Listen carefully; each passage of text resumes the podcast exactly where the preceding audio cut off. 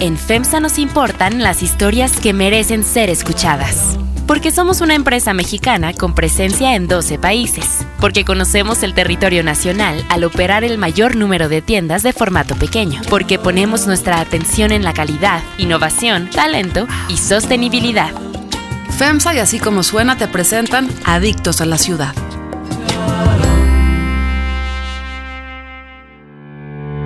Así como suena y Time Out México presentan Adictos a la Ciudad.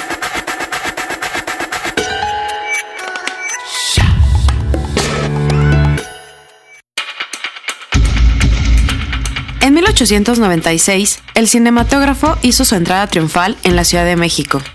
Poco tiempo después, comenzarían a llegar las primeras películas de corte semierótico, que podían ver rigurosamente los hombres, solos y por medio de citas.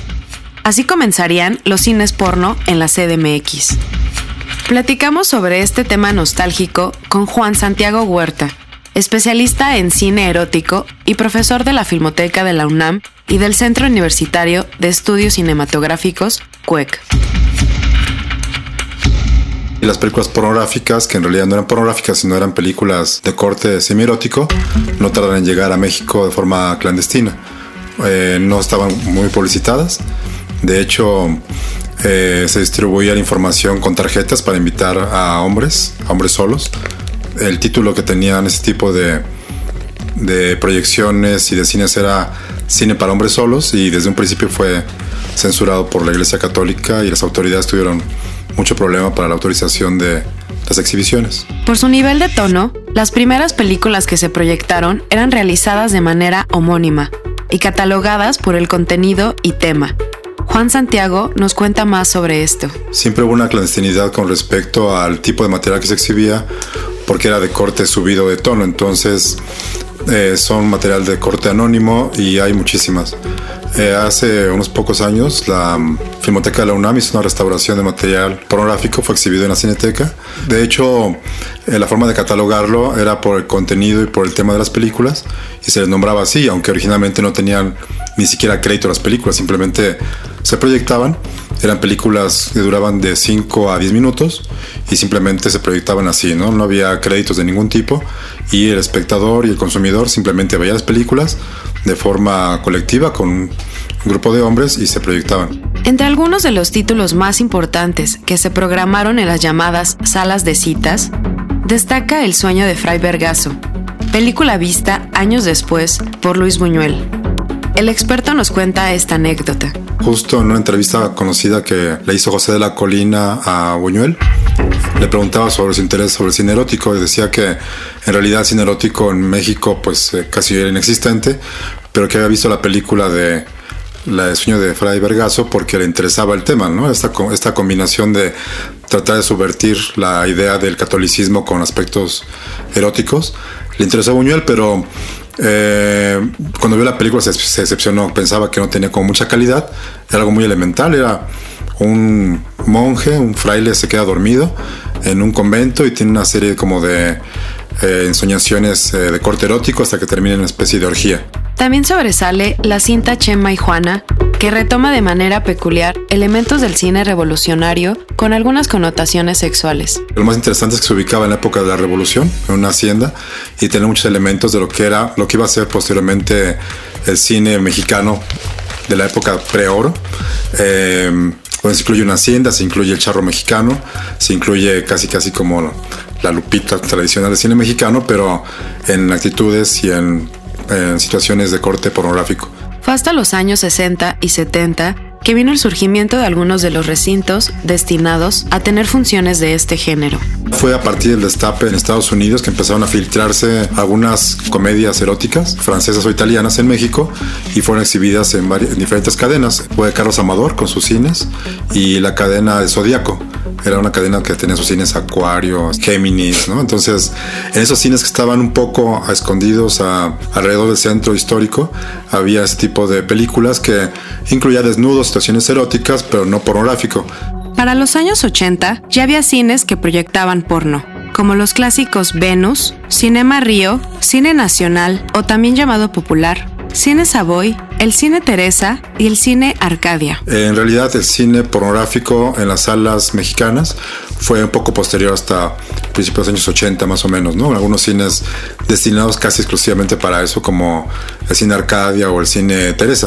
De hecho, el cine Arcadia originalmente pasaba películas eh, eróticas, comedias, y luego fue deviniendo en películas de corte pornográfico. Los tres clásicos, por así decirlo, es el cine Venus, que está en República de Chile, número 34, el Cinema Río, el Cine Savoy y luego el Cine Nacional. El especialista nos cuenta de algunas películas que fueron presentadas en estos recintos y la transición de los géneros de erótico a porno. El cine Teresa también empezó a pasar algunas películas relativamente conocidas dentro del catálogo de cine de cine pornográfico, no tan clásicas como Garganta Profunda, de este tipo de películas que son más bien de los años 70, sino películas un poco más, más modernas, ¿no? como Cleopatra de Mario Salieri, que eran películas del catálogo de Private, que fue la primera compañía que empezó como a globalizar y a tener como un control masivo de la producción de cine pornográfico, o Calígula, le llegaron a pasar en el cine Arcadia, y Calígula, la versión que incluía escenas pornográficas, la llegaron a pasar en el cine Teresa. Entonces hubo una especie de transición natural entre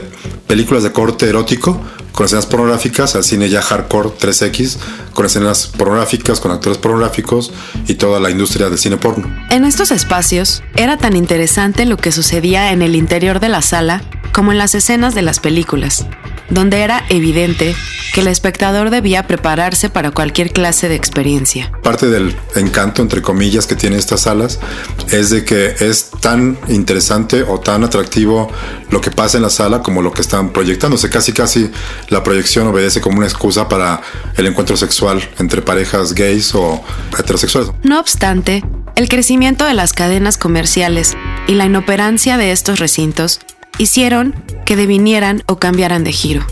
Juan Santiago nos platica un poco más de esta situación. Hubo esta problemática de mantener al margen a los cines que eran considerados populares y que se convirtieron cada vez más populosos y de corte sospechoso. Yo creo que también al llenar cada vez menos los cines grandes, como el cine Teresa, el cine Latino, el cine Chapultepec, que ahora es la Torre Mayor, se convirtió en algo inoperante, entonces tuvieron que reducir en salas y las salas de vino en salas pequeñas donde pueden ofrecer este tipo como de variante de programación. Otro de los aspectos importantes fue el consumo de este género por internet, donde el público dejó de ser mero espectador y se convirtió en protagonista de la acción. Es interesante que ahora con la experiencia del Internet y los lentes de realidad virtual se ha venido a sustituir esta, esta experiencia que implicaba estar como presente dentro de una exhibición, ¿no? Que se prestaba para eso, ¿no? Para involucrarse con respecto a las imágenes que lo subyugaban a uno, ¿no? Ahora ya se ha, ido, se ha ido como perdiendo y se mantiene como esta como idea casi romántica, ¿no? De, de, lo que era la pornografía. Yo he visto por ahí alguna película comercial donde un chico entra a, una, a rentar una película pornográfica y le dice, oye, tú estás joven, pero tú por qué rentas pornografía? Por nostalgia, porque en realidad podría verlo por internet, ¿no? Entonces, creo que ha ser reducido, ¿no? Como una especie de idea medio añeja, antigua y clandestina de para qué ver películas pornográficas en salas pornográficas, ¿no? Como que la idea de la pornografía, las imágenes sugerentes y excitantes, se ha mantenido más bien en, con respecto al, al, internet y al video, ¿no? Ahora con los sistemas de streaming y demás, uno puede ver cuando quiera las cosas que quiera ver. La experiencia de ver cine será algo más personal e individual. Esta idea de compartir de manera colectiva una experiencia cinematográfica se reducirá. Si te interesa conocer más sobre estos lugares, visita el Cine Savoy en 16 de septiembre, 4, Centro.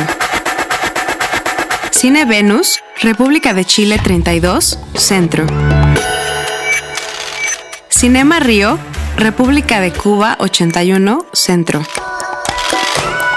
Cine Nacional, Fray Servando Teresa de Mier 300, Centro.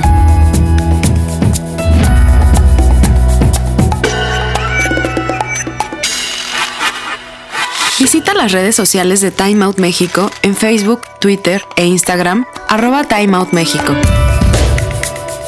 Utiliza el hashtag Adictos a la Ciudad.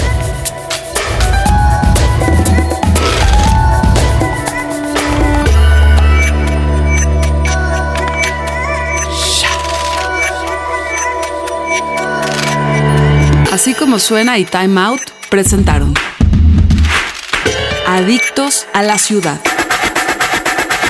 Escucha esta y otras adicciones en nuestra página así como suena.com o descarga nuestra aplicación en iTunes o Google Play.